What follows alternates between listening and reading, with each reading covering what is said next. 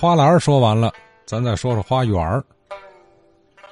同样是一位年轻人啊，呃，对强子河颇有点研究的陈硕啊，前两天一直聊这个强子河小营门啊。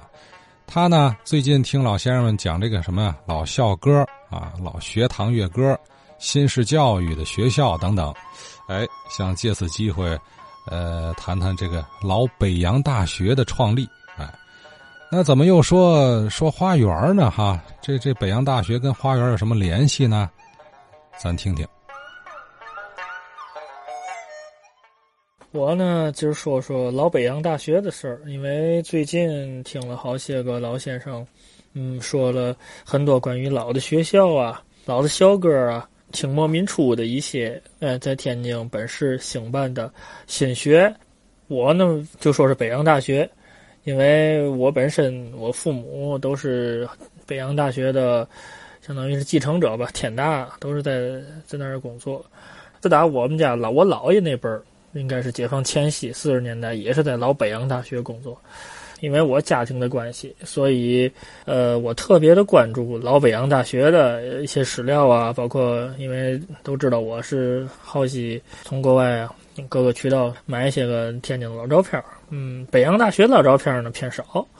嗯，老北洋大学呢最早最早大家都知道是在天津市内。离租界啊很近的一个地方，当时还没有开辟成租界呢。文献当中是这么写的，叫海大道梁园门外。这个梁园门呢，也就是后来咱说这个大营门，是大沽路和这个围墙的交口。他说这个地点呢是在这个城门以外，也其实呢也是紧挨着强子河南京路了。嗯，也就是现在的海河中学的那个位置。那海河中学那个位置，现在你看见。哎，完全就是在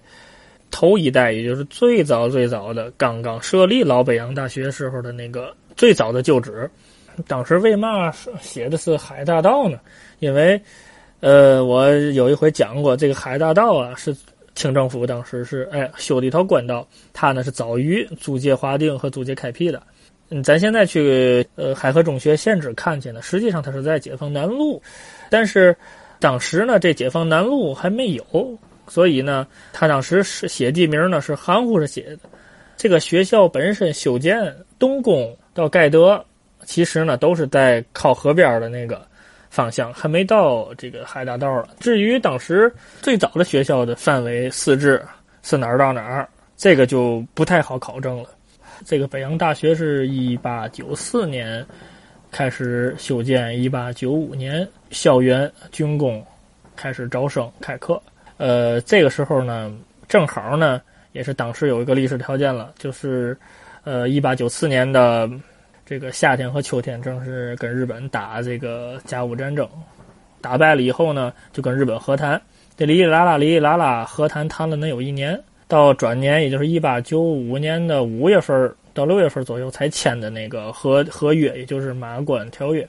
才签的，中间呢。闹了好几出啊，尤其是一八九五年春天的时候，李鸿章在日本谈判，还遭到了日本浪人的这个刺杀。那正好呢，这个事件呢，正中李鸿章的下怀。李鸿章还借此机会呢，呃，拉了好些这个欧洲国家过来干涉，其中一个国家就是德国。啊德国就过来拉偏手了，说你这个日本太太猖狂了，太得寸进尺了，你都把人打成那样了，你还刺杀人家这个这个总理大臣，这不行。日本人本来呢，在跟中国谈判的时候，可能想要的权益比较多，就在这个当中，在谈判的过程当中就被德国慢慢的就分走了。那也包括咱们天津市后来开辟的这个德国租界，也是同时开辟的。但是呢，这个德国租界开辟的时候，北洋大学已经竣工，第一任校长是美国人丁家利，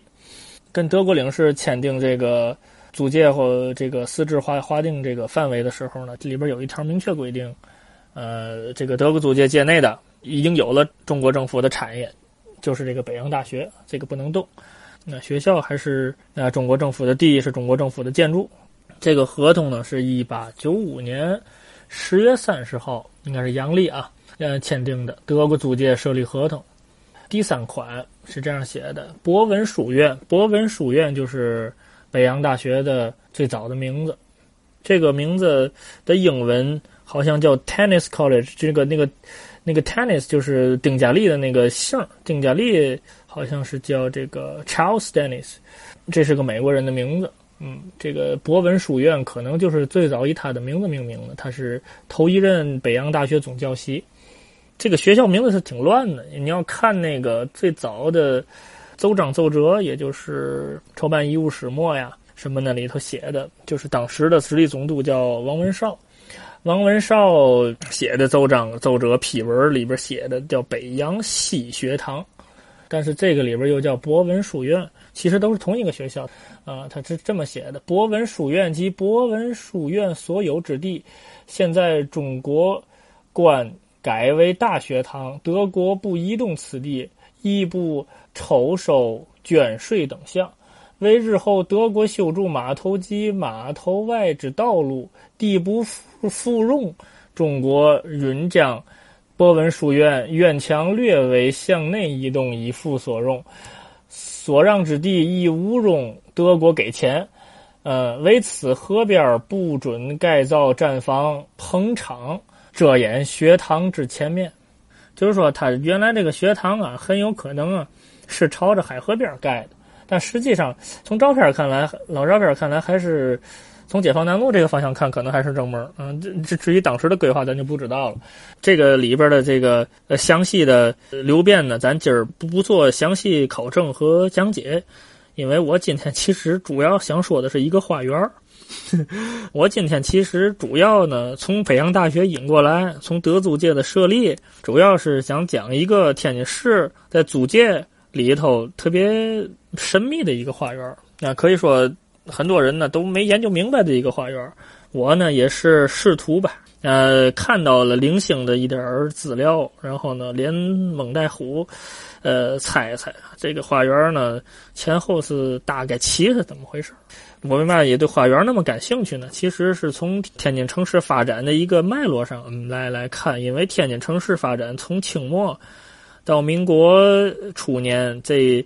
一段时间啊，主要是。细化的过程，就是城市规划、城市建设，都是要引入西方的。当时来说，确实是啊，先进的一些规划的理念呢，科技啊，还有一些管理的思路啊。我个人觉着啊，这个还是得承认啊。虽然啊，咱现现在说这个帝国主义啊、侵略这个一方面，就是民族情感问题吧，咱抛开这个不谈，咱只说这个天津城市的建设。和发展来说，向外国人学习，包括直接引入外国管理资金，呃，这个租界建设，它还是对天津这个城市发展还是呃大有好处的。啊，中国过去的城市规划建设是没有没有公共这个概念的，啊，就是公共设施其实就是衙门口子。清政府它是不会设立一个呃公共的一个区域供市民呢，甭管是游玩也好，聚集也好，它是不会主动的设立这么一个场所的。中国传统社会的老百姓聚集都是在庙宇里边，哎，是祠堂、公所，这这种算是庙堂吧？啊，咱们可以可以可以用用这个词儿，它才是老百姓呃能有聚集、能有这个公共活动的一个空间。但是西方的规划思路是不一样的。那西方除了这种呃宗教场所和政府场所以外，它还有一种叫公共花园，也就是 public garden 这么一个规划的思想。咱就以天津市为例吧，头一个公共花园呢，就是这个英国花园，就是解放北路那个有个大亭子那个花园，那个花园建的建的相当早，应该是比颐和园建设年代都早。这个现在可能哪个街区？街角都有一个小小花园，但是在当时来说，清末的时候那是破天荒的没有的。